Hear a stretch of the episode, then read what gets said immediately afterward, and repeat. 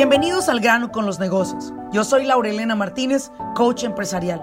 Este espacio es para aquellos dueños de negocio que están buscando la manera de acelerar sus propios resultados.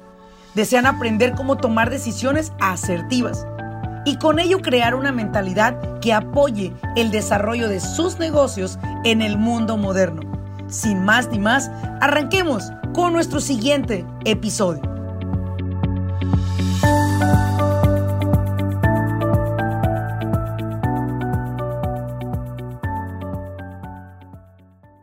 ¿Qué tal? Bienvenido nuevamente a un podcast más de Al grano con los negocios. Mi nombre es Laurelena Martínez y hoy tengo el honor de compartir contigo, porque soy muy celosa en compartir gran contenido y grandes personas. Sin embargo, el día de hoy quiero compartir contigo una persona que llegó a mi vida, eh, y digo llegó a mi vida, aunque él dice que yo llegué a la de él, pero él llegó a mi vida en un momento en el cual para mí la estabilidad personal en mi, en mi cuestión de de Laurelena, no de empresaria, sino de Laurelena en mi área personal. Era tan necesario tener un mentor como es él para mí. Él se llama Gonzalo Basteri. Quiero saber si estoy diciendo bien el, apellido de él. Él es un argentino, de esos pocos argentinos que te caen bien, porque mucha gente dice que los argentinos son horribles, pero para mí no. Creo que tengo grandes amigos argentinos él significa mucho para mí y el día de hoy voy a hacer una entrevista porque quiero que tú conozcas un poco más de cómo Laurelena Martínez logró crear ese equilibrio entre la parte profesional y la parte personal. Así que, sin más ni más, vamos a entrevistar a este gran personaje del cual quiero que aprendas mucho, porque el día de hoy tienes que tener lápiz y papel contigo, una mente totalmente abierta, porque lo que vamos a compartir en este podcast puede ser esa pieza que estabas buscando para ese rompecabezas llamado vida, que le pueda dar una dirección hacia donde llevas tu vida muy diferente como complementó la mía en algún momento.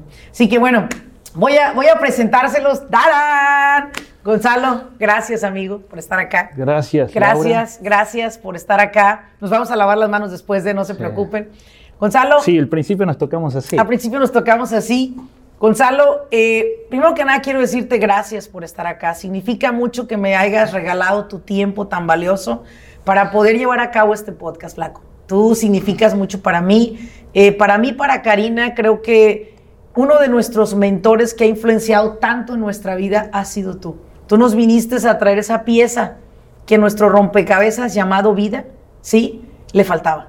Y te agradezco inmensamente. Bueno, primero sos muy generosa conmigo porque eh, yo creo lo opuesto, que vos viniste a mi vida para completar cosas que yo estaba en búsqueda de. Eh, yo me llamo, mi nombre completo es Gonzalo Martín Basteiro. Ellos me conocen como Gonzalo, eh, pero ese es mi nombre completo. Soy argentino, no soy de los argentinos así como... Lo que pasa es que el, argentino es una mezcla rara, eh, ¿sabes?, entre españoles e italianos. Sí. Entonces tenemos eh, los rasgos de italiano que nos hace un poco, a veces, personas eh, como creídas o, o, está esa, imaginación de que somos creídos. Ok. Entonces, no todos pero supongo que hay, algo del ego del argentino que hace que se crea un poquito más que el resto, entonces molesta eso.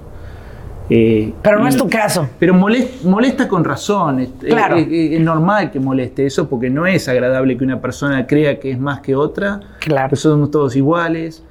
Eh, todos venimos del mismo lugar y nos nos reunimos acá en la Tierra para cumplir cada uno con nuestra misión, pero como iguales. Como iguales. Como iguales. No nos diferencia tener más dinero ni menos dinero, no nos diferencia prácticamente nada nos diferencia. Lo único que nos diferencia es eh, con cuánto amor nos acerquemos al otro, creo. ¿no?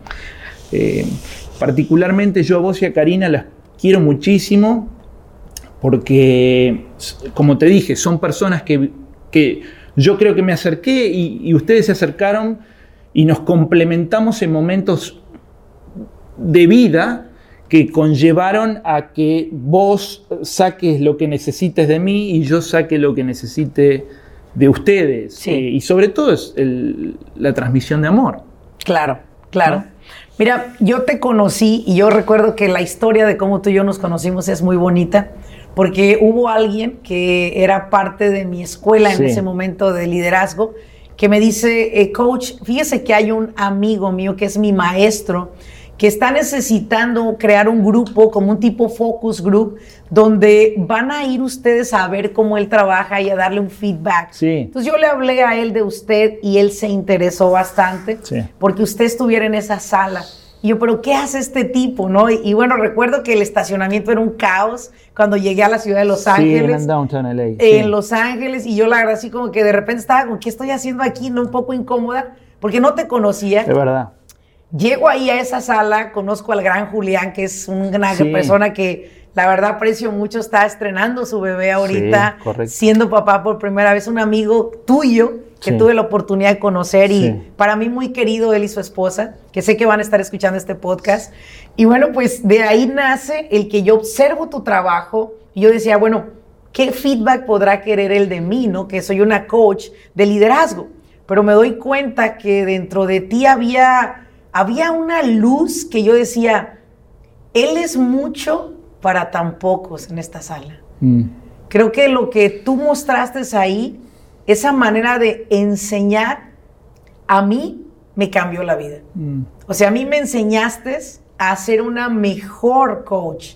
Me enseñaste a enseñar con más paciencia y amor, de ver cómo tú guiabas a cada persona. Nunca olvido cuando te acercaste a una persona de los que estaban, que era la Asociación de Meseros de Los Ángeles, que es la sociedad, creo, así se llama. Sí, es, es eh, era una, eh, para darte referencia, si querés, era una, eh, es una, es parte de la unión. La unión. Es la unión, es, como si fuera el gremio de los, de los meseros, Y, gente que trabaja en hospitalidad o en hoteles.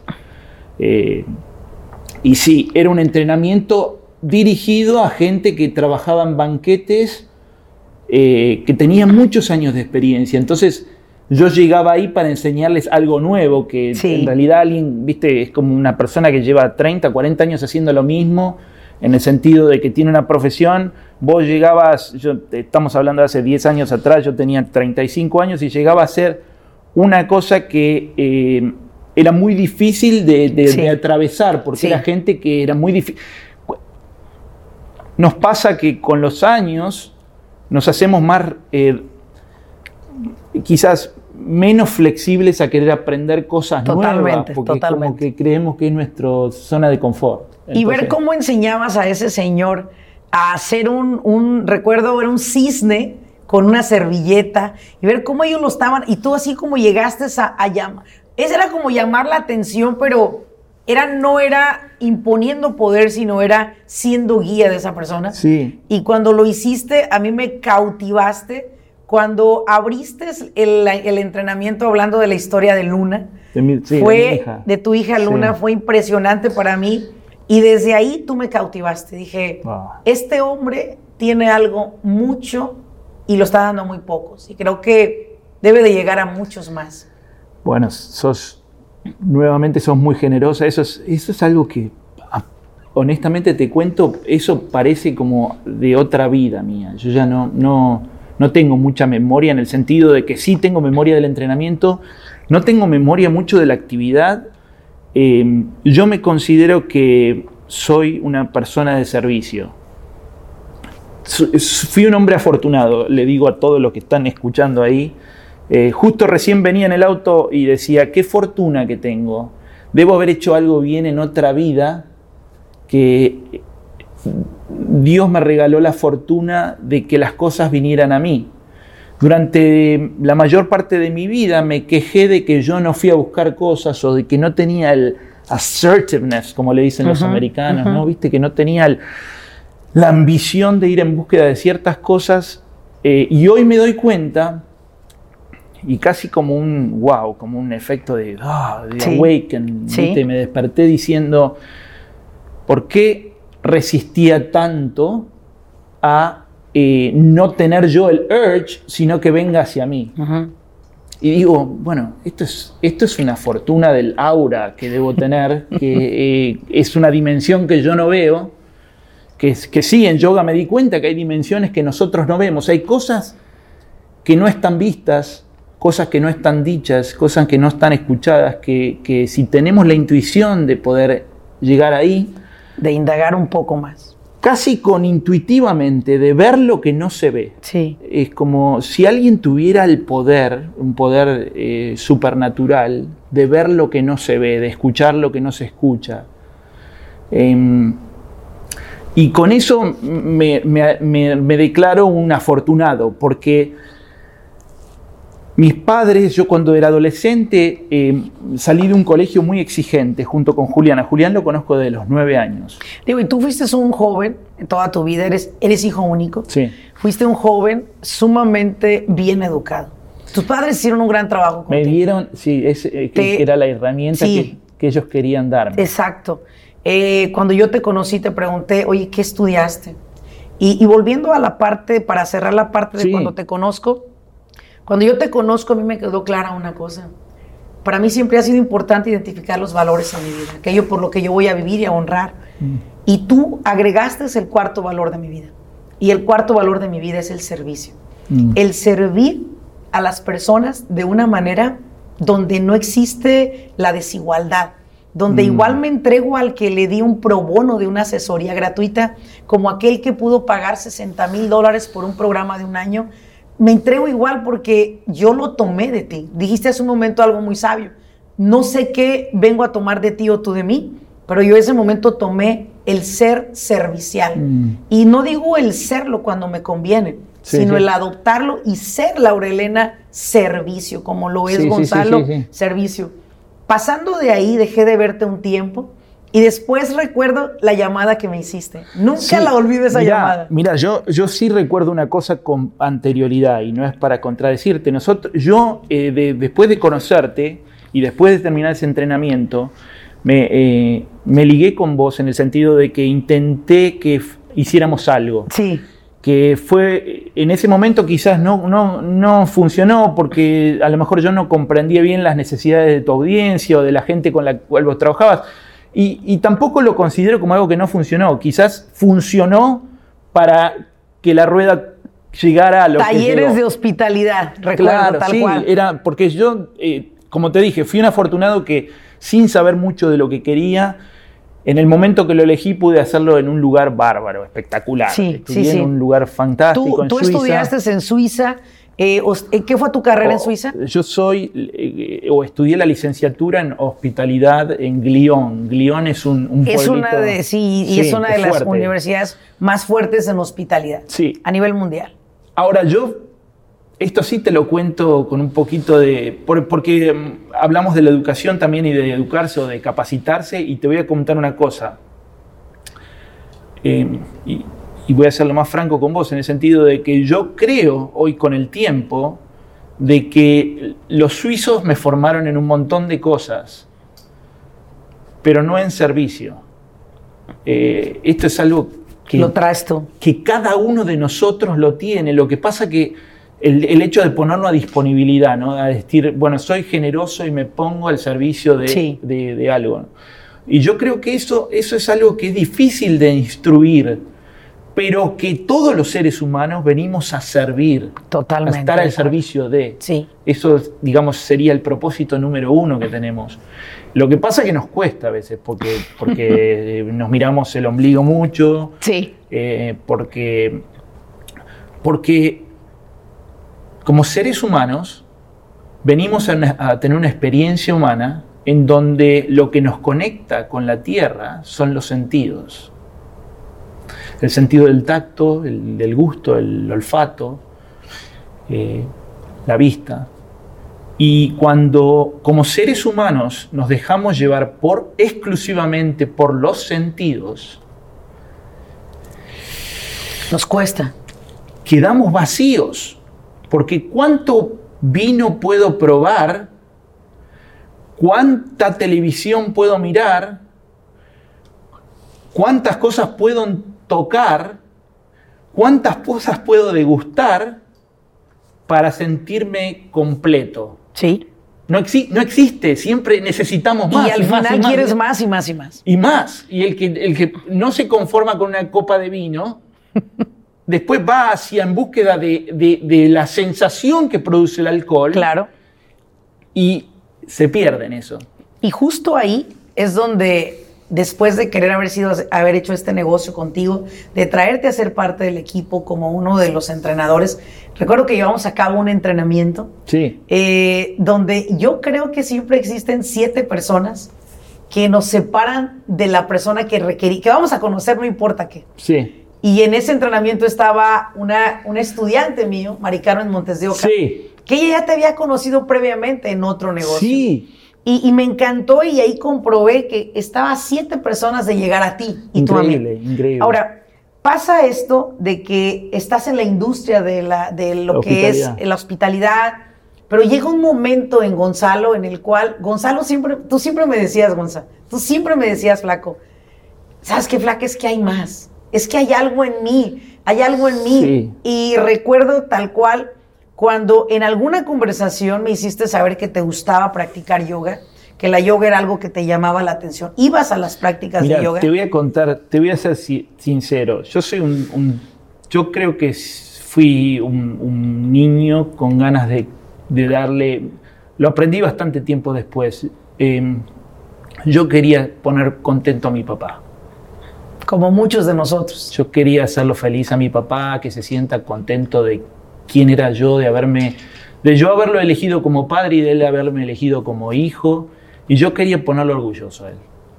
Y mi papá siempre me ponía, eh, me daba una altura en el sentido de, de-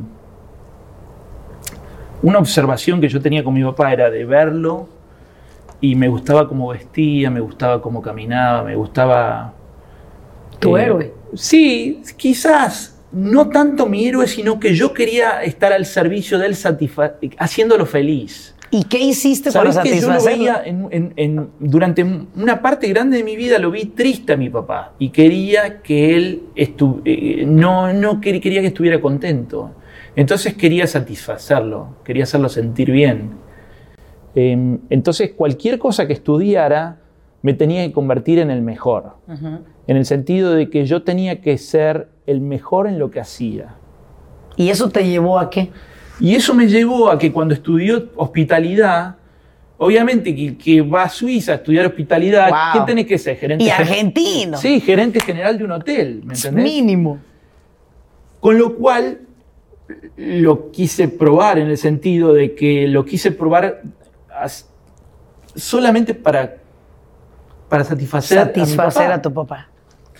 En todo, creo que en toda mi adolescencia, te puedo contar cosas desde antes. Eh, mi papá hubiese, hubiese querido ser abogado y yo empecé estudiando abogacía para tratar de... Satisfacer y llenar en esas realidad para sí, para hacerlo sentir feliz. Claro. Pero eh, cuando él falleció en el 2013, cuando él falleció, me quedé sin audiencia, flaca. ¿A quién satisface el día de hoy? Bueno, mi mamá es importante, pero mi mamá eh, eh, no necesitaba eso. Pero no había tal nivel de exigencia No, no en necesitaba, parte de ella. no necesitaba ¿Sí? eso. Además no lo necesita hoy. No necesita de, de mi éxito, para, ¿me entendés? Para ser feliz. Mi mamá es feliz. Eh, Y ahí es donde nace. yo tuve toda la vida, desde los, creo, de- no, perdón, desde los 23 años que estoy en la búsqueda de la verdad, de mi propia verdad. Soy un buscador de mi verdad. Yo no sé si eh, cada vez trato de ir en busca de esa verdad. No sé si voy a ser el más exitoso, el que más dinero va a tener, pero voy en búsqueda de mi verdad, que eso creo que es de alguna manera estar al servicio de mí mismo. Cuando mi papá falleció, yo descubrí una cosa, que no tenía más audiencia y que, que- que es muy difícil porque vos te empezás a hacer preguntas cuando no tenés audiencia, pues soy hijo único, tengo a mi mamá, tengo a mi familia, tengo a mi hija, mi, mi hijo, mi esposa y un montón de gente que me quiere, pero se me fue la audiencia más importante, ¿me entendés? El crítico número uno. El crítico Eh, número claro, uno. mi hijo era el crítico número uno, entonces te- tenía que re- reorientarme especialmente a tratar de, eh, de ser, digamos, de ser mi propia, la persona de autosatisfacerme mis propios gustos, deseos y cosas. Entonces me llevó un tiempo de tratar de descubrir Y vos cortame si estoy yendo muy largo. No, no estás bien. Pero me llevó un tiempo de tratar de, de redescubrir eh, qué era lo que me enamoraba, si querés llamarlo por alguna manera. Ahora lo descubrí así, en el sentido de que la actividad que uno hace eh, no significa que uno a veces le toca hacer cosas que no les gusta hacer, pero yo estaba en la búsqueda de qué era lo que me enamoraba. El yoga, desde los 23 años que estoy en la búsqueda de la verdad, y en Argentina, viste, no hay persona que no vaya al psicólogo.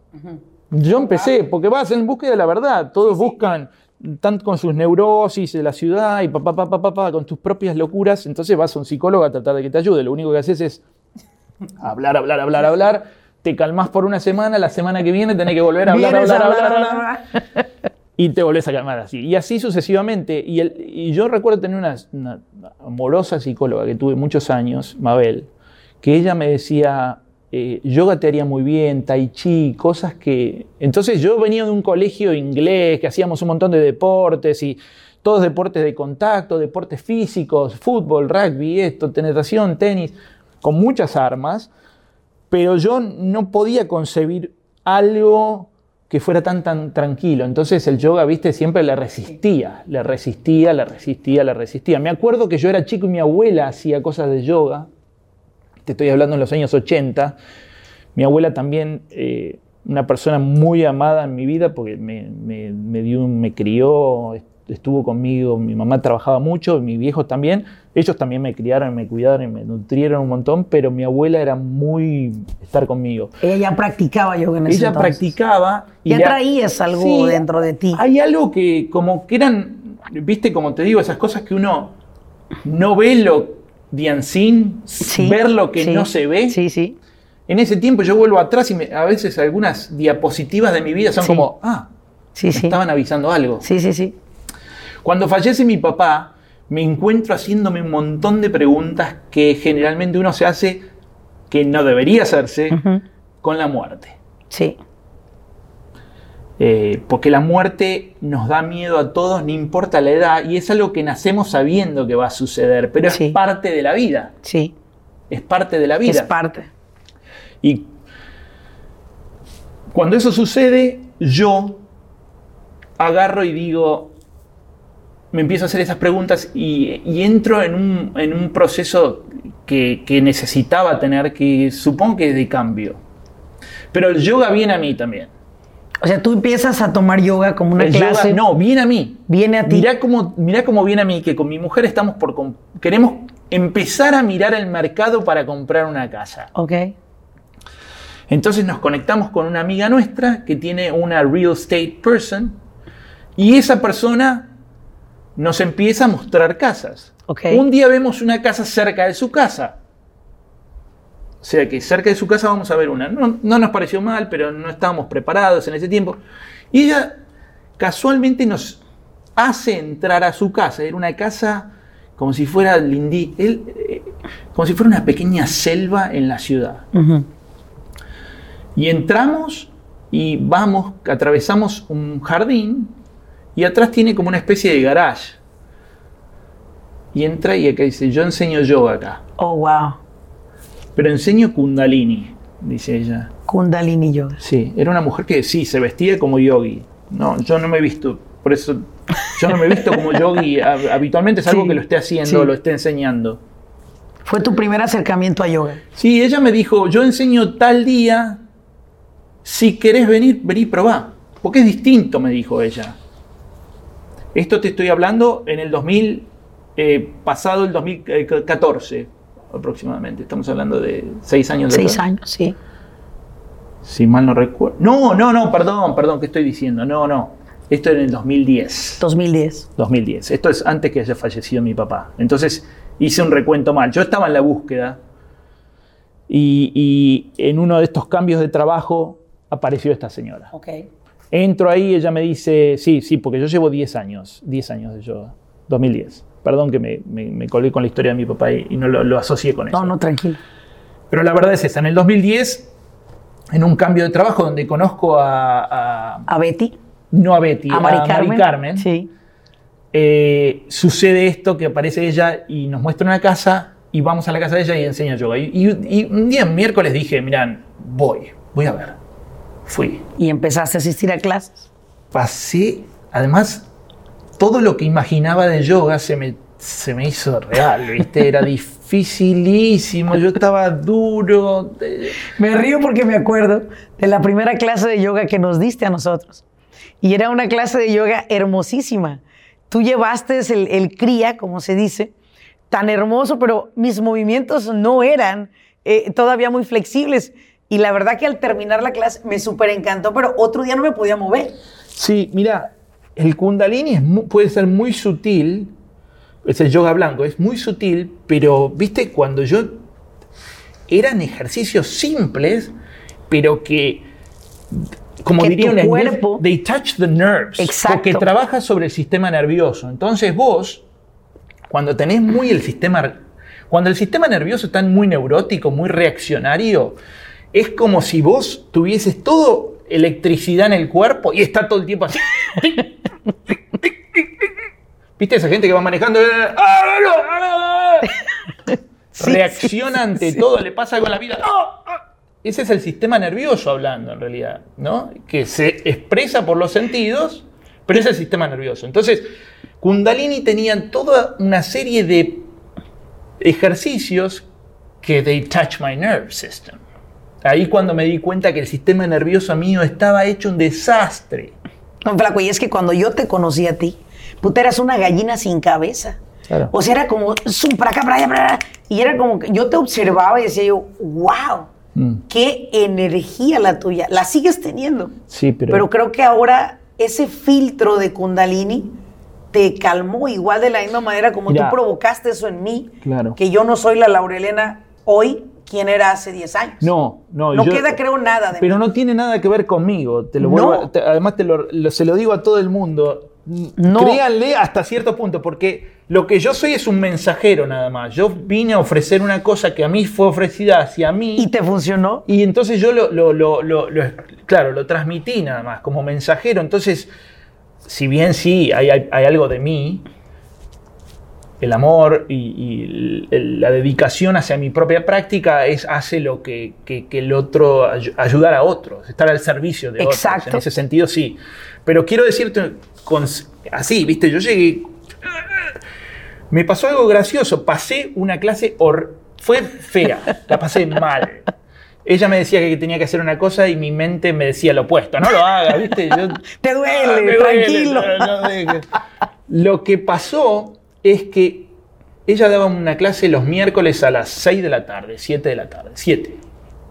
Y duraba una hora y media. El miércoles siguiente, bueno, el jueves posterior a la clase, dije, wow, esto nunca, se- yo nunca me sentía así en mi vida.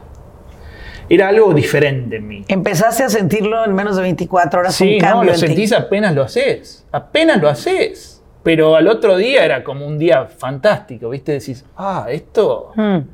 ¿qué es esto? O sea, podría- más de esta o medicina. sea, podríamos decir a las personas que están comenzando a practicar yoga, kundalini o cualquier otro tipo Sí. de yoga, que igual de repente el primer día puede tornarse un poco difícil y catastrófico en cuanto a movimientos, pero que tu cuerpo inmediatamente, porque al menos a mí, yoga, kundalini, bueno, voy a comentarlo más tarde, pero lo que, lo que los, los, los efectos positivos que trajo a mi vida hoy, hoy en día son incontables. Sí, sí, es, es así. Entonces, tus primeras clases fueron un caos. Sí, pero sabes, esto te lo quiero referir porque es muy importante. Yo eh, muchas veces eh, debato sobre si debo ir en búsqueda o que venga hacia mí.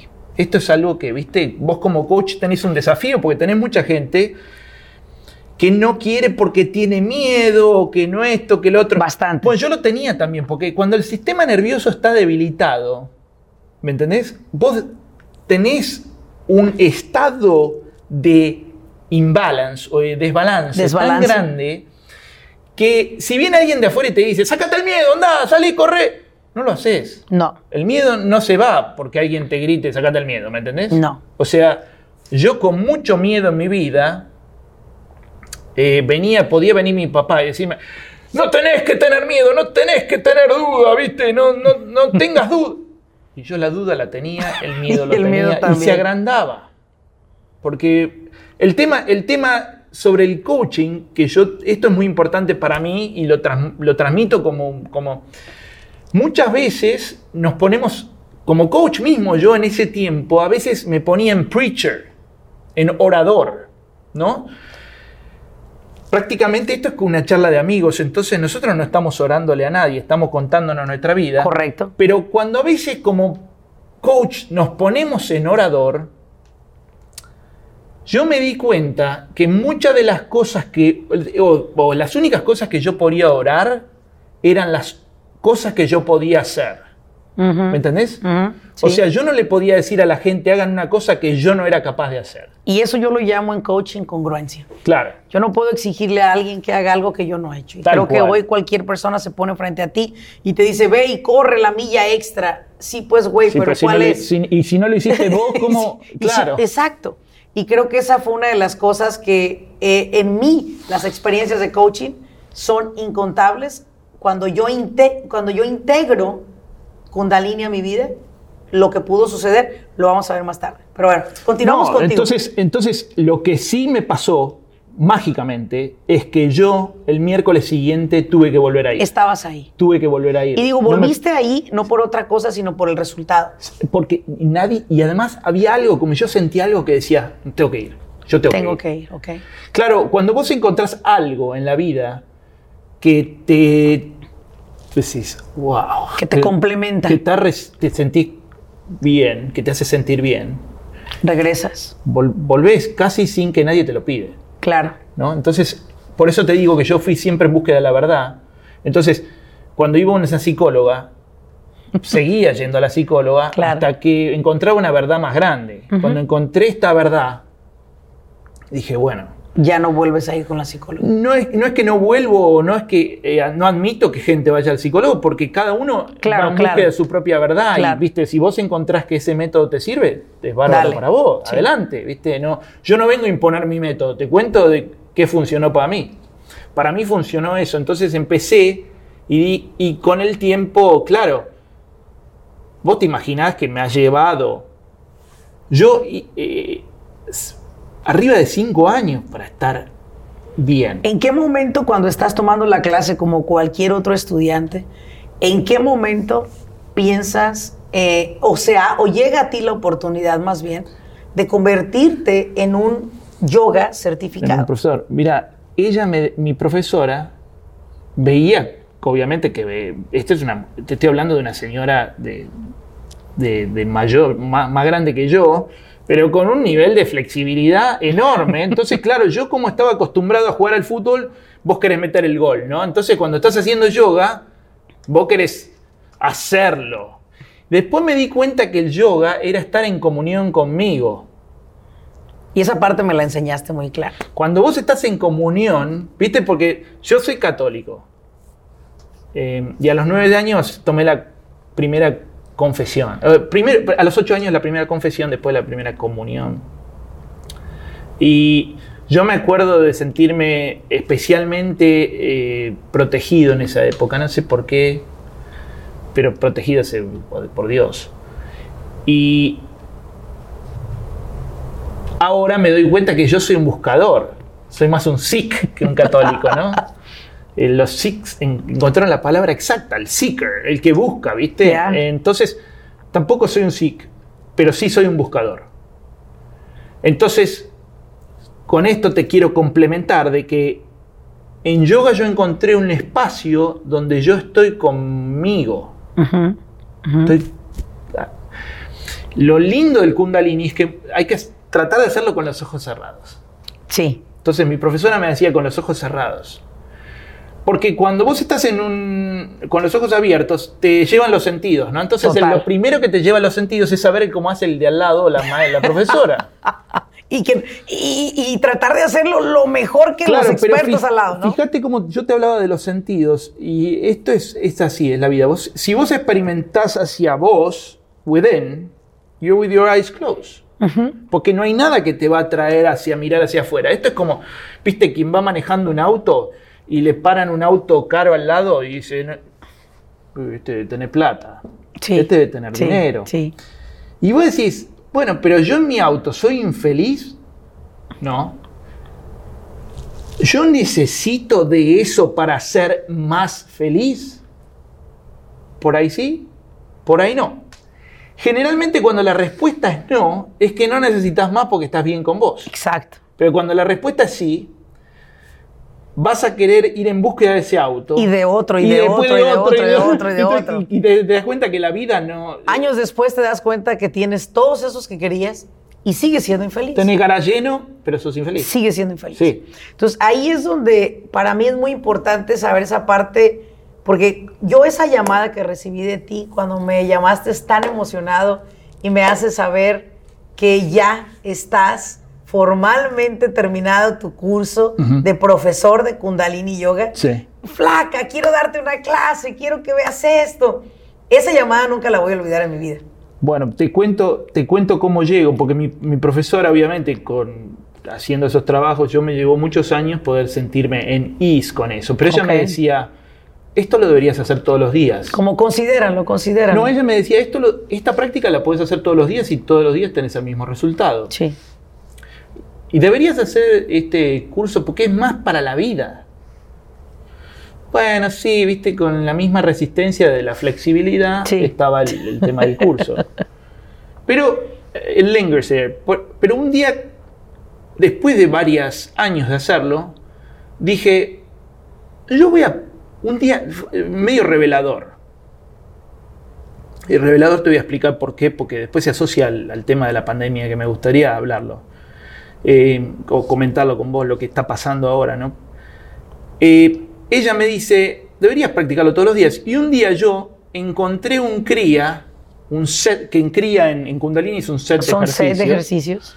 Encontré uno y dije, esto lo podría hacer yo todos los días.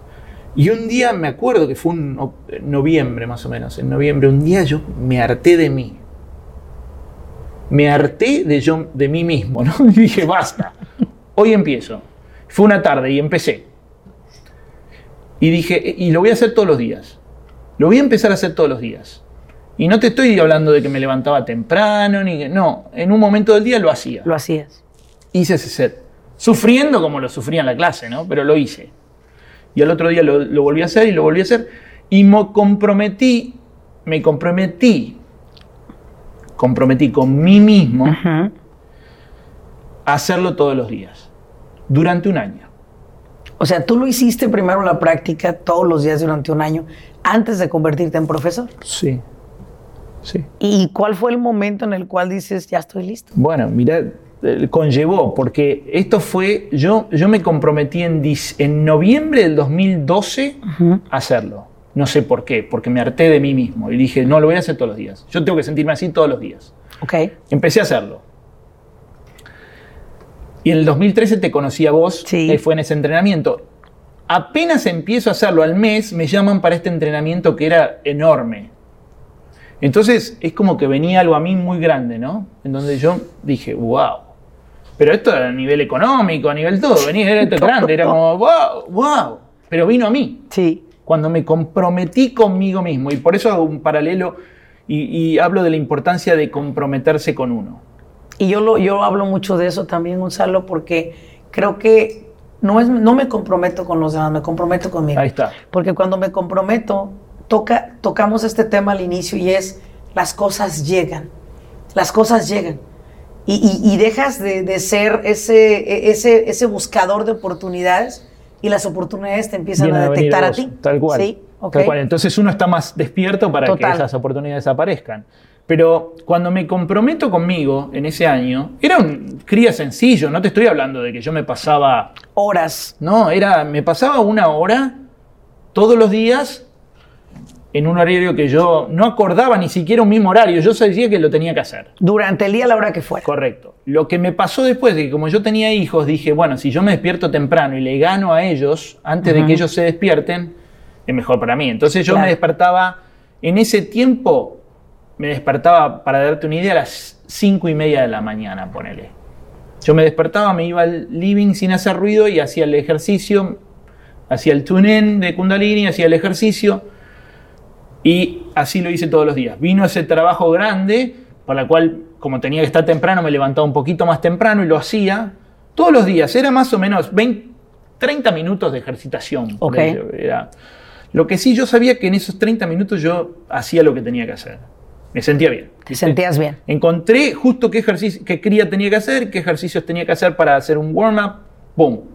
Arrancaba y ahí es donde vos me conociste dando ese entrenamiento. Entonces tenía un nivel de energía enorme. Sí. Porque lo que te da el kundalini es, como nos alimentamos a veces mal, como no nos hidratamos, como no hacemos ejercitación para Ujú. de eliminar toxinas, nos- nuestras glándulas, y perdón que me toque de nuevo, pero nuestras glándulas, nuestras glándulas son los guardianes del cuerpo la tiroides, la paratiroides, em, la glándula timo. En, en realidad todas las glándulas son guardianes del cuerpo. Y son como pequeños, son, van largando como fluidos para que el resto del cuerpo ande bien. Exacto. Ahora, ¿qué pasa cuando la tiroides no anda? Es que, que no está largando los fluidos adecuados. Sí. Entonces, la tiroides empieza por la garganta, donde se ubica casualmente, para los yogis, hace miles y miles de años que los, los yogis saben que en la garganta, ¿sabes lo que hay? La confianza y la fe. Wow. Wow. La confianza y la fe. O sea que muchos ejercicios que están ligados al movimiento del cuello están ligados a que si uno tiene una presión tremenda en el, en el cuello, hay algo que tiene que trabajar. acerca Hay de una su relación claro, entre confianza y fe. Sí, Wow. que se ubica ahí. Y se ubica ahí porque es el hablar, es la palabra de una La también. expresión, Es la palabra. la palabra. Claro, Mm. entonces, viste, cuando soy, soy tímido para hablar o no me cuesta o, o- o- o- o tengo una voz ronca o está- Hay una glándula que no está funcionando bien. no, solamente, no quiere decir específicamente que no funcione bien, pero uno tiene que prestar atención porque generalmente cuando las glándulas no, sub- no, no secretan, secretan o de secretar lo que, lo que deben hacer o funcionar de la manera que funcionan, lo que sucede es que nuestro cuerpo empieza a fallar. Ok. ¿Viste? Entonces nos cuesta levantarnos a la mañana, nos cuesta irnos a dormir, nos cuesta arrancar cualquier cosa, sea el trabajo que nos condena o nos sacrifica o, el, o el que elegimos. Sí, sí, sí, todo, todo te cuesta, pero cuando vos- tus glándulas están andando bien, tu cuerpo está andando bien, te alimentás bien, sin prohibirte de cosas, claro. pero con moderación, ¿no? Sabiendo in- intuitivamente que, viste, todos los días no podés comer carne, porque si comés carne todos los días, eh, te va a hacer mal. Y están los vegetales, los vegetales tienen colores porque afectan diferentes órganos en el cuerpo que hacen que nuestro, nuestro cuerpo funcione mejor. Correcto. ¿Me entendés? Es el caso del spleen. El spleen funciona bien cuando... todo el mundo te dice, comen los vegetales verdes, los vegetales verdes. Bueno, específicamente los vegetales verdes son para el spleen o lo que llamaríamos la vesícula. La vesícula, sí. Si la vesícula está funcionando mal, casi la vesícula sería como un de- la deposición del el hígado, ¿no? Entonces, ¿qué se forman? ¿Viste? Cuando la gente tiene problemas de vesículas, ¿qué se le hacen? Piedritas. Bien. A veces son piedrotas. Pueden construir una casa con ella. Entonces, si vos sos un- una persona que se levanta negativa, por decir una cosa, ¿no? Por decir una O cosa. enojado. O enojado. O vivís enojado la vida. o viven enojados. y comés enojado, y vivís enojado, y dormís enojado, Y comes carne todos los días. y comés cosas que te enojan más, Ya. ¿qué se te hace en el spleen? Piedras. Piedras. Después te la tienen que sacar porque no salen solas las piedras, No. ¿viste?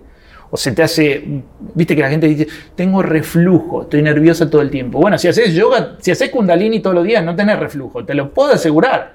Yo estoy Y- segura de eso. Y lo peor es que nadie me dice a mí, tenés que comer bien. Haciendo yoga todos los días, yo naturalmente me inclino por comer comidas que me hacen bien. Mm. Ahora, el día que no hago, por suerte tengo reserva, pero si no hago por años como yo venía haciendo, claro, me estoy intoxicando porque estoy comiendo a base de tres cosas. Azúcar, grasa. Las, mira, las- los estrés, cuando vos ves a la... ¿Por qué son tan famosas las casas de comida rápida? Porque se basan sobre tres cosas. Tres. Azúcar, sal y grasa. Son las cosas que nos hacen creer, como el auto bonito, que nos llenan. Sí. Sí. Por un rato te comes la Sí. papa frita y te sentís completo. Pero después a la hora te sentís para la miércoles. Para la miércoles. Es verdad. ¿Entendés? Entonces, haciendo esa ejercitación, yo todos los días empecé a comer mejor, naturalmente, nadie me lo exigía. Empecé a estar más comprometido conmigo mismo. Ya no tenía un papá que me exigía ese compromiso. Mi papá en ese momento vivía. Mirá qué casual que yo empiezo en noviembre del 2012, agarro ese proyecto. Mi papá viene de visita, la última vez que yo veo a mi papá es en mayo del 2013. Mm. Y pude hablar con él de igual a igual, en el sentido de que ya no tenía la necesidad de satisfacerlo. Y de impresionarlo. Y de, impresionarlo. probablemente seguía algún retajo, ¿no? Pero en el sentido de no podía decir estoy limpio de esto, pero, pero sí me sentí cómodo de ver... Cerrar espacios con él. Estuve pude hablar con él de una manera que no había hablado muchos años, en el sentido de que yo, mi papá es muy cariñoso y yo con él desde chicos. Después mis padres se separaron y él un poco intuyó que yo tomé partido por mi mamá, entonces hubo una especie de historia que yo mismo también construí. Que eso, hay un capítulo aparte de podcast para hacer cómo nos hacemos historias de la vida de uno, ¿no? Yo te puedo contar mi vida como una tragedia o como una comedia. Exactamente, exactamente. eso, eso lo, dejaremos para el siguiente podcast, ¿no? Ahora, todo esto de tu papá, todo esto de lo que viviste con tu papá, definitivamente yoga te apoyó a poder tener una conversación madura, libre de miedos, libre de expectativas, libre de todo, simplemente ser tú. O sea, y, y, lo estoy viendo ahora, ¿no? ¿Cuántos beneficios trajo yoga a tu vida para poder decir un día, ¿sabes qué? yo me quiero convertir en, profesor o llega, o llega la oportunidad. Tal cual, que yo hago ese año completo, mi papá fallece al año exacto de que yo había empezado el año. El año, ok. El año de, ese año entero del yoga. Mi papá, seis días antes de que yo cumpliera los 365 días de hacerlo todos los días. Fallece, tu papá. Entonces, claro, yo lo que, eh, lo que tenía es un nivel de gasolina enorme, ¿no? Pero claro, después me empecé a hacer las preguntas de, la muerte que uno se hace y que no debería hacerse, o que sí, se las hace porque le toca hacérselas. Y al año de fallecer mi papá, continuó haciendo yoga, no todos los días ya, porque corté de hacerlo todos los días, pero sí seguí yendo a mi clase de yoga con mi profesora. Y dije, voy a probar. No te diste la oportunidad para convertirte en profesor. Es que voy a hacerlo, pero no quiero ser. No lo hice para ser profesor. Lo, hice como una escuela de vida. Lo hice como para. En realidad ni, siquiera para una escuela de vida, porque no lo sabía en ese momento. Después me di cuenta que eso era una escuela de vida. Porque son nueve meses de un renacer. Fue nueve meses o un año de un renacer y fue verdaderamente una escuela de vida. Lo que, como si vos recibieras un libro de cómo vivir. Y vos decís, ¡ah, la miércoles! ¡Qué bueno! Y a mí me benefició todo eso que te pasó en tu vida. A mí todo este proceso que me acabas de hablar hace un momento me benefició. ¿Por qué? Porque cuando yo recibo esa llamada que estabas ya graduado normalmente, que ya has terminado, acababas de terminar, que hiciéramos una clase, yo recuerdo que te dije, sí, tal día hagámosla. Llegas acá, me presentas Kundalini, igual que tú, un dolor tremendo al siguiente día pero hubo algo, número uno, que soy una estudiante de la vida, que soy una persona que me dejo mentorear. Mm, Tú influiste en mí de una manera positiva. En el momento que yo lo necesitaba, llega Kundalini a mi vida, llegas tú, todo este aprendizaje que has adquirido. Te estoy hablando que empezamos a, practicar yoga hace cuatro, cinco años. Mira, fue, esto fue en el 2014 o 14, 15, por ahí. 14, 15, sí. Cinco años llevamos. Y aunque lo hacemos a, distancia, que no lo hacemos tan seguido. Mira, quizás fue, te, voy a ser sincero, quizás fue en el 16, pero no importa, por ahí Igual y por ahí.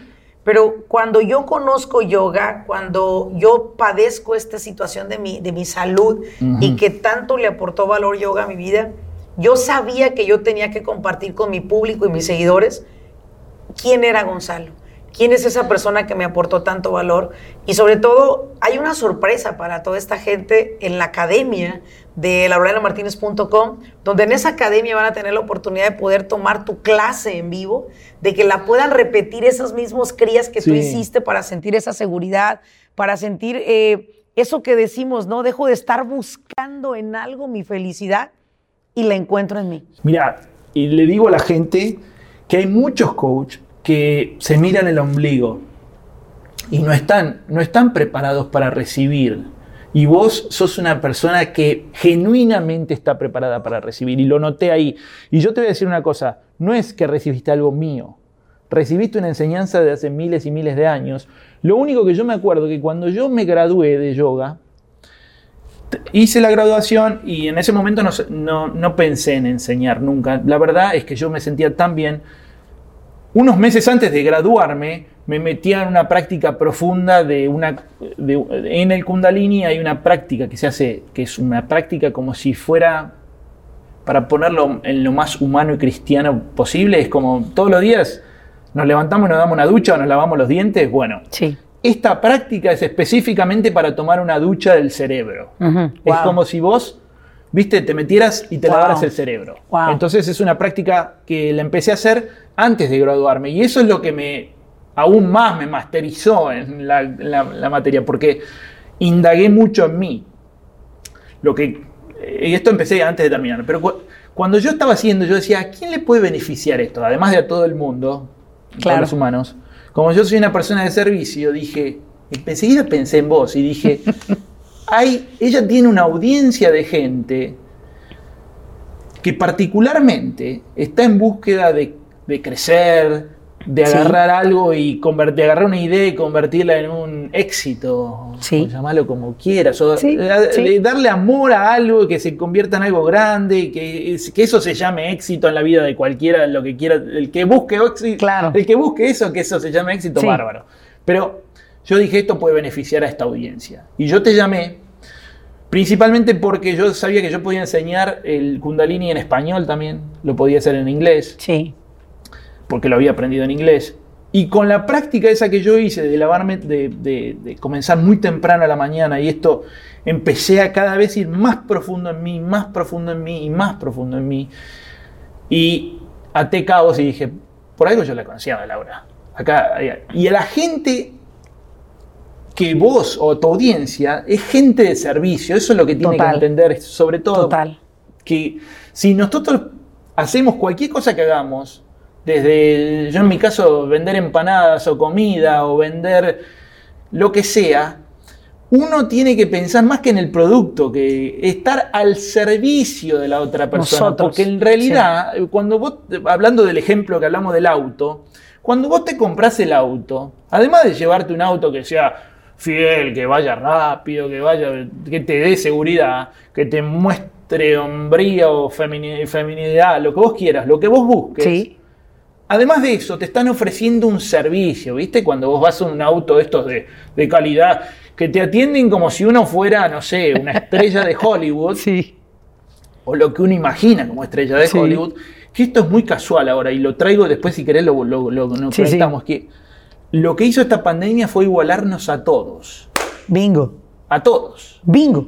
Lo único, Bingo. Lo único que sí, al, y, y rezo te digo, y cuando hagamos la clase de Kundalini, vamos de yoga, vamos a hacer un, prayer para, una oración para los que sí la están pasando mal, porque hay un montón de gente que la está pasando mal, y eso yo, yo lo sé, yo lo sé y lo siento, y están mis oraciones en el sentido de que mi real servicio está hacia los que la están pasando mal. Pero el tema de, de esto nos igualó a todos. Totalmente. Al que más tiene y al que menos. Al que menos tiene. Porque si tenemos las necesidades cubiertas básicas, que es poder tener un plato de comida, un lugar para dormir y un lugar para darnos un, baño, ya, está ahora. Quiero hacerte una pregunta porque voy a cerrar este podcast con tres preguntas que normalmente hago.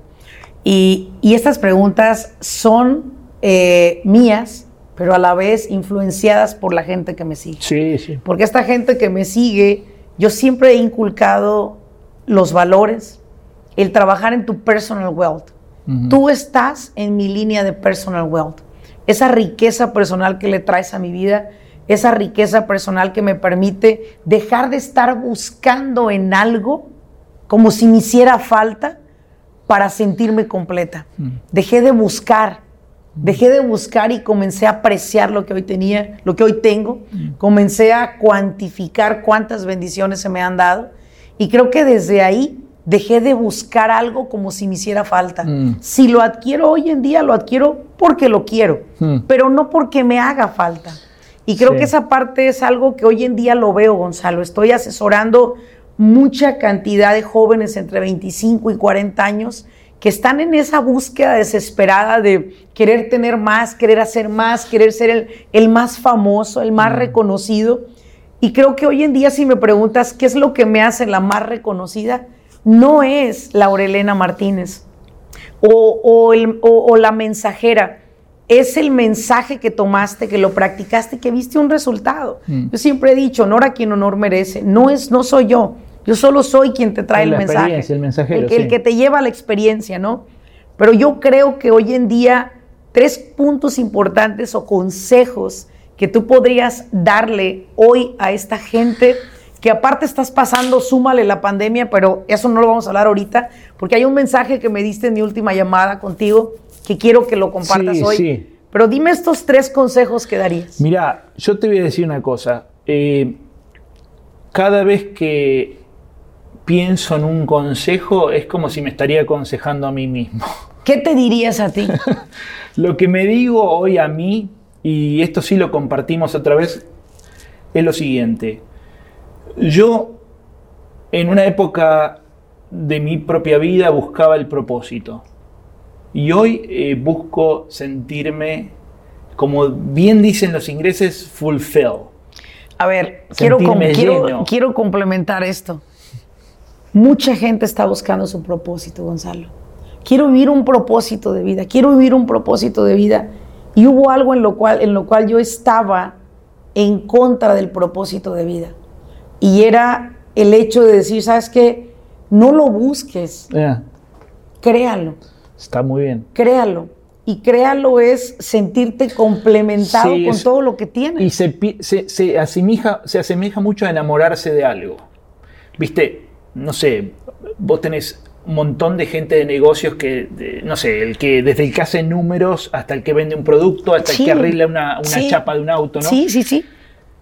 Si el que arregla la chapa del auto, porque está rota, te voy a dar un ejemplo de alguien muy querido por vos que creo que tiene un negocio de reparación. Sí, Sí, sí. sí, yo, lo, yo lo conozco. Es un, eh, tiene cara de ángel ese hombre. Tipazo. Bueno, si el que está, si esa persona arregla el auto, enamorado de estar con la chapa, con la pintura, con el. enamorado, en el sentido de que si, si lo que uno está haciendo casi no le genera es- esfuerzo, porque es algo que va más allá del talento, ¿no? Porque sí, el talento tiene que tener para hacerlo bien. Claro. ¿no? O, viste, a mí me pones a doblar una chapa y yo puedo estar, no sé, 100 años. Pero eh, el hombre que está acostumbrado a hacer eso y lo hace con amor y se enamora de eso, se enamora de dejar el auto tal cual era, para que el que lo chocó, el que lo chocaron, lo disfrute de la misma manera. Yo creo que ya está Fulfillment. ya está el fulfill. Porque, ¿me entendés? Eh, si el hombre que lo está haciendo lo hace solamente por el dinero que va a recibir, para poder comprar algo, para poder llenarse, nunca se va a llenar, porque el vacío Nunca. va a ser cada vez más grande. Si la búsqueda es hacia sentirse lleno, Satisfecho. satisfecho en el sentido de full. Me siento full, ¿viste? Ayer justo estaba haciendo un cría y el, el profesor que lo decía decía, stretch, fully stretch into your own body, fully stretch, Wow. ¿viste? Es como quien vive a me- ¿viste? Quien vive con tanto miedo que vive a medias. Mediocremente. Sí, a la mitad, no se da ni, No. ni da. Mediocridad en su propio dar y recibir o no. Es- eh, Porque yo entiendo, y esto lo comprendí con yoga, que no, eh, nosotros, viste, decirle a alguien, sea positivo. Yo lo que aprendí con yoga es que lo mejor que te da el yoga es un balance entre el positivo y el negativo. Te da un neutro. Vos te convertís en neutro. La cosa es lo que es. Punto. Punto. Si vos te, re- te levantás en esta cuarentena y tenés la mala, en, este, en esta pandemia y tenés la mala suerte de que no tenés las necesidades básicas cubiertas, ahí ya tenés que pensar cómo hacer para llegar Sí, a las necesidades sí, básicas. Eso sí, sí, es, sí. eso es complicado. Pero enamorate de algo que sepas hacer bien. Total. Porque si vos te enamorás de algo sencillo que sabés hacer bien, desde hacer café, doblar una chapa, hacer los números, no sé, miles de cosas, actividades que vos tenés. Vender un departamento, ¿viste? el que es real estate, el que anda con, con diferentes, pero te enamorás de eso. Si verdaderamente estás enamorado de eso, ese full se va a llenar. Entonces, ese es el primer consejo. Y el dinero va a venir. El dinero va, a venir. porque es un medio, es un medio de intercambio, ¿me entendés? O sea, sí, lo necesitamos para cubrir las necesidades Claro, básicas, claro, sí, lo pero va a necesitamos llegar. para- pero va a llegar. Por, por ese intercambio que hay. Sí. ¿no? Que Probablemente, probablemente el que y yo no tengo nada del mira, si te enamoras de hacer dinero, enamorate de hacer dinero. Está bien. Si, ahora, si eso, si eso, si te enamoras de hacer dinero, haces mucho dinero y querés más dinero y querés más, y si nunca hay un fondo, si nunca hay un final, y ahí sí, por ahí el- el- la búsqueda de enamorarse hacia eso, por ahí no es correcto. Pero yo no soy el que juzgo, digamos, yo está bien el, viste que hay gente que dice, vayan en búsqueda del dinero. Si, si te enamoras de eso, es fantástico. Hay una frase que, que me salió así la semana pasada y dice, ah, espero que en tu gran búsqueda por adquirir lo que quieres, no te vayas a perder tú. Sí, porque te- a lo mejor, a lo mejor, mira, yo te dije, yo soy un buscador de, de mi verdad. Y Sí. cuando escuché Kundalini, la primera cosa que nos decían todos los Kundalini es Satnam. Y Satnam. Satnam es la búsqueda de la verdad. Pues vamos es a decir la Satnam. propia identidad, la propia identidad. Entonces, ¿quién sos vos? Cuando vos te puedes expresar como sos vos, libre de todo prejuicio y libre de toda observación externa acerca de me verán como bueno, viste, yo tenía esto, ¿no? Y justo ahí, nosotros tenemos un, en, en- en Argentina tenemos en el mundo, Atahualpa Yupanqui era un, un tipo magnífico en la música que hacía.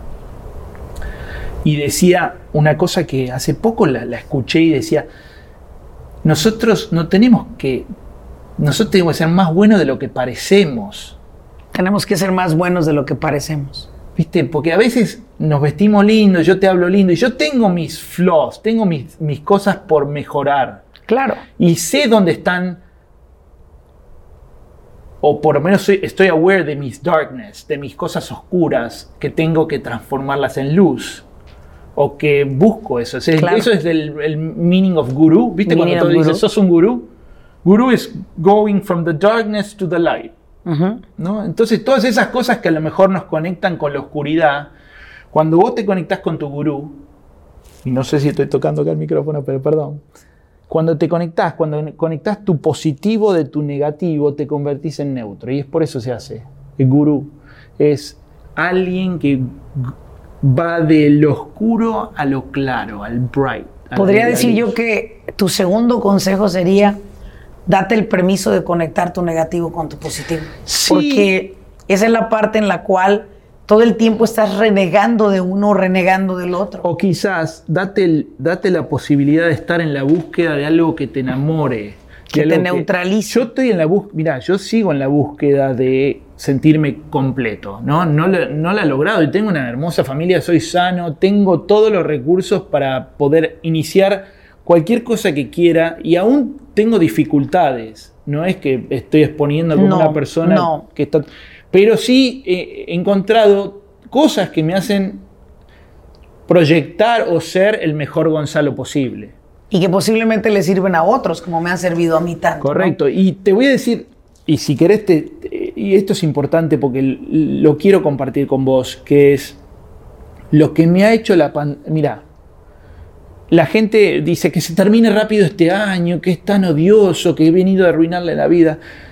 Y, y está bien si lo sienten así, porque hay mucha gente que lo siente así porque lo vive así. Pero te voy a contar una cosa que me pasó particularmente a mí con esto, sí, no es un consejo, pero es lo que me pasó a mí, creo que puede Sí, ser útil. con esto podemos cerrar Sí, porque con esto lo cerramos porque yo lo sé, sí, yo no. lo sé que esto que vas a decir es muy fuerte. Es muy fuerte porque es algo que me pasó a mí y yo creo que esto se puede, si querés llamarlo copy-paste, te puede pasar a vos también. Si Y te puede pasarle a cualquier es, es un movimiento de, de- de- de claridad conmigo mismo, si querés llamarlo. Eh, yo practicaba esta, esta- vengo practicando esta rutina de lavarme el cerebro todos los días por tres años seguidos y cuando pasó lo de la, de la del, este, esta pandemic o la pandemia, tuve que dejar de hacerlo en el sentido que no podía ya ir a ese lugar porque se cerró. Esta es casi, no podía, porque lo cerraron. Entonces lo podía hacer en mi casa, sí, pero la cama está muy cerca en mi casa. y es difícil cuando la cama está cerca, porque cuando te, viste, cuando vos te levantás temprano para lavarte la cara y salir, es una cosa. Ahora, cuando la cama está muy cerca, viste, te quedas hasta que te comen las moscas a la mañana. Pero yo tenía un nivel de gasolina importante, entonces estoy como que no estoy reactivo, ¿viste? Algunas cosas sí me, me hacen reaccionar y cosas, pero estoy bien. Entonces, si lo necesito, lo hago, pero no me le, perdí el ritmo de levantarme tan temprano. Aunque lo hago, pero con menos asiduidad, no todos los días como lo venía haciendo durante tres años. Pero en un momento de la pandemia, si querés llamarlo las cosas oscuras, las cosas de, de dificultad que yo aún conservo, la pandemia lo que hizo es ponerme en un callejón sin salida. Esto es así. si yo me, imagínate vos te encontrás con una dificultad y vivís la vida encontrando excusas para distraerlo, ¿no? Para evadirlo. evadirlo. La pandemia me puso ahí. Frente a frente. Frente a frente. No hay, no hay escapatoria. Estoy acá y no te. Y mira, y dicen que los, en los laberintos la única manera de salir es por arriba. Así es. El kundalini te ayuda mucho a que la energía que está coil en el área de los chakras más básicos, ¿no? Los chakras básicos están ligados a la necesidad del dinero, la cosa que, ¿no? a lo sexual. Está, está coil, dice que está enredada ahí. Cuando vos levantás el kundalini sale a través de todos los chakras, la energía va a través de Shushmana, que es el canal, y se va a través de lo que sería el, acá, la mollera, y, también está conectada con la antena que nos conecta con, el universo, con Dios, con quien quiera llamarlo. Te hago ese comentario porque a mí la pandemia me puso en un lugar de encerrona. Sí. En el cual ya no tengo más excusas. No. So I have to face with that darkness or with that reality in order esa realidad que yo enfrento la tengo que enfrentar. Y la mejor manera de enfrentarla es en esta posición, porque si no me hubiesen puesto en esta posición en la que no puedo salir, no puedo moverme, la hubiese seguido evadiendo. Claro. Entonces, para mí, yo lo tomo como una bendición eso, porque es como si Dios me hubiese mandado la pandemia para mí. Esa parte me gustó cuando hablé contigo por teléfono para invitarte a este podcast, que me hiciste ver. La pandemia no le, no, eh, le sucedió al mundo, me sucedió a mí. Sí. Porque el aprendizaje mayor me lo llevo. Y eso es algo que siempre he admirado de ti, es no ves las cosas y me has enseñado a verlas así. No es como que ocurrieron porque oh, le ocurrió a alguien, no, nos ocurrió a todos. Para mí tomo qué aprendí para mí de todo. Sí. Siempre es qué aprendo. Y de hecho tengo una pregunta que hago a mis estudiantes cada vez que se termina un programa y es, ¿qué aprendiste para ti? ¿Qué te llevas para ti? Mira, Laura, cada vez considero que son menos, si querés, eh, cosas, viste que uno dice, uy, qué casualidad. Cada vez considero que las cosas son menos casualidad y que esto vino, es como si Muchas veces me pregunto, viste, si la oración a los que lo necesitan, y digo, ojalá que no hubiese tenido que ser tan drástico para el que lo necesita. Sí. Pero por otro lado digo, bueno, viste cuando todo el mundo decía, esto es un reset, un reset del mundo. Ojalá. Ojalá. Si, así es para mejor, mejor. Pero yo creo que esto se me, lo mandaron para mí. De verdad. ¿Qué aprendiste en una palabra? ¿Qué aprendes de esto? Claro, y que además de traérmelo a mí, es que la única manera de seguir de ahora en más es facing the truth. Y tratando de ver cómo puedo hacer para seguir sintiéndome más feliz con that fulfillment. Porque si lo sigo evitando, nunca voy a llegar a O sea, quiero entender que el consejo para los que están escuchando esto es no lo evites. No lo evites. Mira, yo lo evitaba. Pero te costó un la chingo. la pandemia hizo que no lo pueda evitar más. No. La pandemia, por eso digo que vino para mí. Porque yo muchas veces evitaba cosas para no face the truth. Y ahora me doy cuenta, digo, esto vino para mí. Sí, sí. ¿Entendés? Totalmente. Entonces, no sé si. No sé si esto puede asemejarse a todo el mundo, pero si cada uno se pone a pensar en las cosas, porque, viste, cuando el, Kundalini es el yoga del awareness, o del, viste, de la conciencia. La conciencia. Y en realidad la conciencia está muy ligada a la intuición, que son estas, estas glándulas que tenemos acá, la pineal, de que nos conecta con una antena de arriba que, ¿Viste cuando vos recibís una información y por algún motivo vos sabés que esa es la verdad, pero vas en contra de la verdad? Esto es como si vos decís, no sé, es como si vos te hubiese encontrado con Karina y, le decís, esta chica yo la amo.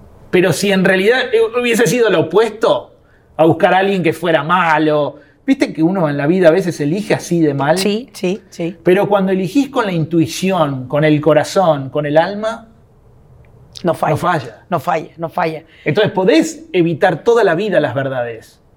Podés estar evitando hasta que te morís. El tema es cuántas veces querés seguir viniendo acá a vivir, a vivir, a vivir. No sé a mí me gustaría estar cerca del creador un rato. Totalmente. y ya quedarme ahí. Flaco, gracias por esta maravillosa información. Creo que, creo que esta entrevista se tornó de ser entrevista, hacer la historia de la vida de una persona cómo llegas a cada fase de tu vida, desde ser un joven, un profesional, cómo puedes identificar a una etapa en tu vida que ahora la vida se trata de ti, no de satisfacer a los demás, porque lo hemos hecho por muchos años.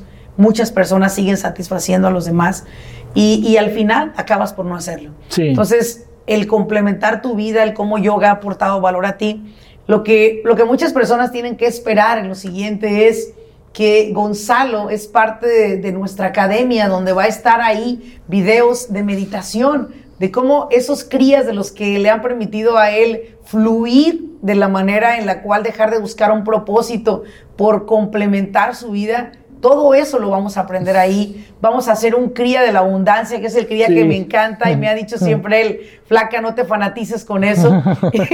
Hago lo mejor que puedo. y bueno, vas a tener la oportunidad de conocer cuántos crías, cuántos sets de ejercicios él nos va a estar llevando y nos va a dar la oportunidad de aprender para aplicarlos en nuestra vida cada mañana a la hora que tú quieras. Deja a un lado posiblemente el despertarte a las 4 o 3 de la mañana. A lo mejor tú no eres esa persona, pero la idea es que lo cumplas, que lo hagas y que el día que te levantes temprano sea porque es que te nace a ti hacerlo. Flaco, Gracias, querida. Yo, esto lo, tomo como muchísimo agradecimiento porque para mí era una conversación entre amigos. Y sí lo es. Más que nada. Y sí lo es. No, vine, no vine a enseñar nada, sino a conversar con una amiga. Has, enseñado mucho. Y, te quiero mucho. Igualmente te quiero yo y creo que cada palabra me la llevo para mí principalmente pero sé que le vas a aportar mucho valor a todos los que tengan la oportunidad de escuchar este podcast. y una vez más les pido que compartan este podcast, que nos regalen un comentario y nos regalen cinco estrellitas como uno de los mejores ratings para podcast eh, les pido también que me den la oportunidad de poder compartir este podcast con alguna amistad, algún amigo. Los puedes encontrar en Apple Podcast y también en Spotify y un montón de plataformas en los que nos encontramos el día de hoy. Nos vemos en el siguiente episodio y muchas gracias por acompañarnos.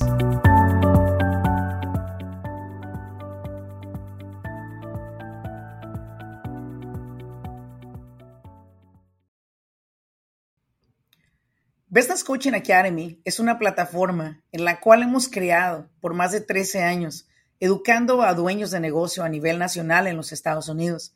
Esta academia se compone de siete clases consecutivas. La finalidad de esta academia es no solamente informar a los dueños de negocio sobre las leyes de los Estados Unidos para beneficiar su negocio, sobre todo también para cómo se pueden perjudicar si no la siguen, sino lo que estamos buscando a través de esta academia es educarlo a usted. Muchas veces dueños de negocio inician siendo los responsables principales de ejecutar el trabajo, ofrecer el servicio y entregar ese producto finalizado. Sin embargo, llega un momento que su negocio necesita de alguien que pueda operar esta empresa. Sin embargo, muchas personas son muy expertos en el trabajo que hacen, pero las operaciones del negocio las están dejando de lado. Lo que estamos buscando a través de esta academia es enseñarle a usted las siete áreas de un negocio exitoso y sobre todo cómo usted pueda operarlas, cómo usted pueda organizar, trabajar dentro de su empresa, pero ya a un nivel más responsable en cuestión de las operaciones. La Academia de Business Coaching es completamente en español. Es un programa que durante tres horas cada semana, durante siete semanas, estamos aprendiendo en cada una de las clases tres nuevos temas por noche. La idea es que usted lo pueda implementar en su negocio y pueda ver la diferencia. Más de una vez estoy segura que se ha sentido frustrado porque usted no tiene los contratos adecuados para su negocio. Personas le quedan a deber. La gente no cumple con las promesas que le hacen. Estoy muy segura que ha tenido problemas con sus empleados. Quisiera saber cómo contratar personal de manera más efectiva y sobre todo llevándolo todo al margen de la ley. Quizás más de una vez no ha dormido pensando, ¿qué tal si el IRS me audita? Usted quiere saber cómo organizar ese departamento de contabilidad para evitar esas auditorías que pueden llegar a ser de alguna manera detenidas, pero que no se detienen. ¿Por qué? Porque no sabemos organizar ese departamento, que es uno de los departamentos más sensibles que tiene cada empresa. O quizás posiblemente usted le preocupa el hecho de que quiere escalar en el negocio, pero no sabe cómo registrarse, cómo sacar licencias para trabajar con gobierno. Todo eso y más a través de la Academia de Business Coaching Academy usted va a aprender. Esperamos que en la próxima academia usted pueda ser parte de ella, porque a usted yo lo estoy buscando.